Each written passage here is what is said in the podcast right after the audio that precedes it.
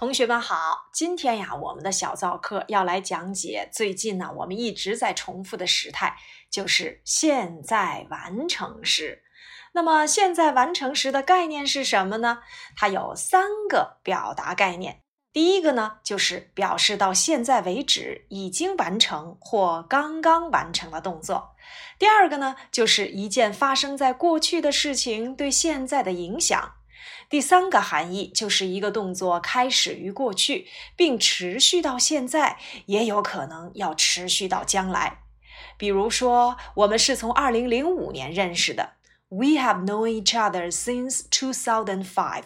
二零零五年对于我们来讲啊是过去的时间，那么这个动作呢一直持续到现在，就可以使用 have known 这个现在完成时。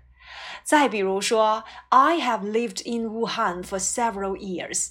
我在武汉住了好几年了。那么这个句子呀，要表达的概念就是我从过去一直到现在为止已经住了好几年了，所以要用 have lived 这个完成时态。那么接下来呢，我们再看一看现在完成时的句型结构。它的肯定句啊，就是由主语加 have 或 has 接过去分词。比如说，我已经完成作业了，I have finished my homework。变成否定句，用主语加上 haven't 或者是 hasn't 再去接过去分词。例如，我还没有写完作业呢，I haven't finished my homework。变成一般疑问句，我们就把 have 或 has 提前加主语，再去接过去分词。你写完作业了没有？Have you finished your homework? Yes, I have. No, I haven't. 肯定回答就是 yes，谁谁谁 have 或 has。否定回答呀，就是 no，谁谁谁 haven't 或者是 hasn't。接下来我们一个一个来讲解它们的含义用法。刚才呀，我们提到了现在完成时可以表示到现在为止已经完成或刚刚完成的动作。比如说到目前为止，我们种完了所有的树。Now we have planted all the trees。他已经回来了。He has just come back。他们在这个城市建成了好多建筑物。They have built many buildings in this city。那么我们会发现。我刚才造的这三个句子呀，都可以表示已经完成或者是刚刚完成的动作。那么在这里面呢，其实表示已经或刚刚完成的动作呀，我们已经学过了两个时间状语了，一个呢就是 just，一个就是 already。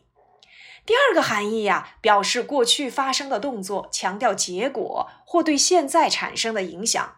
比如说，Someone has broken the window，有人把窗户给打碎了。那么，它所指的这个结果或是影响，就是说窗户现在是坏的。再比如说，I have already lost the key，我已经把钥匙弄丢了。那么，它强调的结果或者是影响又是什么呢？指的是我现在没有钥匙。再比如，I haven't read that book yet，我还没有读完那本书。那么，它强调的结果就是我不了解这个书的内容。再比如，I have just cleaned my hands。我刚刚洗完我的手。这句话呀，它强调的结果就是我现在手是干净的。第三个含义呢，表示从过去开始并持续到现在的动作或者是状态。比如说，She has learned English for five years。她学英语已经五年了。这里就指的是从五年前一直到现在，他一直在持续的学习。He has lived in Beijing since he was born。从他出生那天起，他就住在北京。意思呢，就是从他出生一直到现在，他都居住在北京。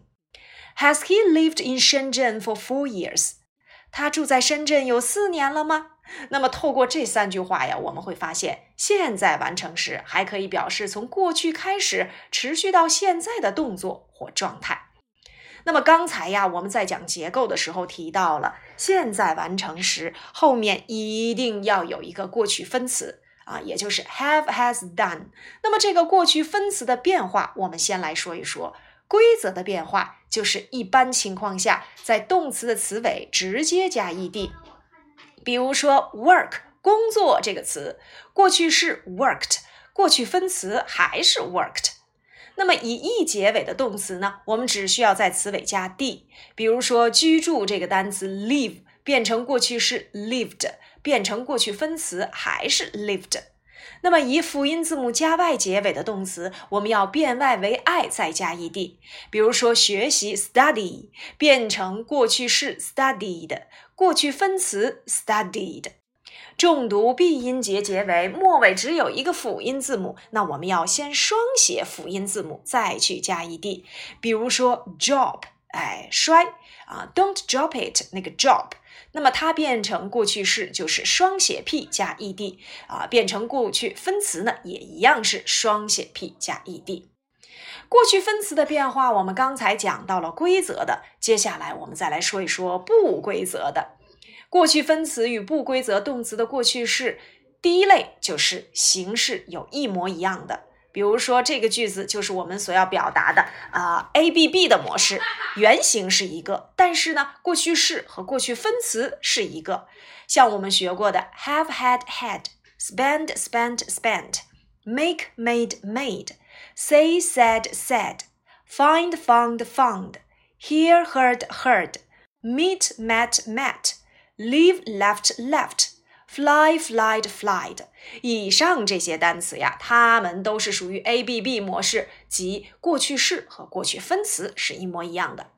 第二种呢，就是过去分词与过去式形式不一样，即 A B C 模式，分别是原形、过去式、过去分词都不一样。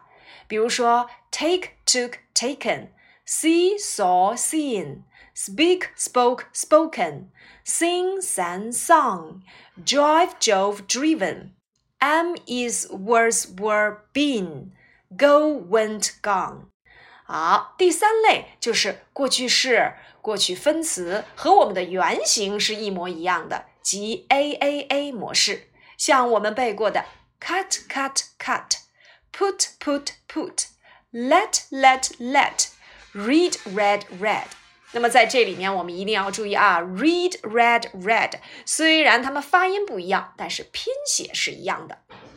那我们再来看一看现在完成时的标志词，already 常用于肯定句当中，表示已经；yet 常用于否定句或者是疑问句的句尾，表示还或者是已经；never 从不；ever 曾经；just 刚刚。比如说，我已经看过这部电影了。I have already seen this film。我已经吃过午饭了。I have already had lunch。我还没有看过这部电影。I haven't seen this film yet。Have you seen this film yet? Never. I have never been to Shanghai. 我从来没有去过上海。 I have ever been to Shanghai. 我曾经去过上海。I have just finished my homework. 我刚刚写完我的作业。所以这些标志词啊，在我们的完成时当中啊，都会遇见。它们分别是 already 已经，yet 还，经常用于否定句或疑问句；never 从不，ever 曾经；just 刚刚。 好，再有一个呢，就是前一阶段呢，我们讲到了 have been to 和 have gone to 有什么区别？have been to 表示曾经去过某地，已经回来了；而 have gone to 表示某人去了某地，还没有回来。例如，My father has gone to Shanghai for meeting，说我的爸爸他已经去了上海开会，那么指的是人现在在上海，而还没有回来。第二个，My father has been to Shanghai for meeting。我的爸爸已经去过上海开会了。那么这句话的意思呀，就是说爸爸已经从上海回来了。好，那么还有没有其他的标志词呢？当然有。下节课的时候呀，何老师就要给你们去讲解现在完成时当中还有一组标志词，即 for 和 since 的用法。我们下周课见。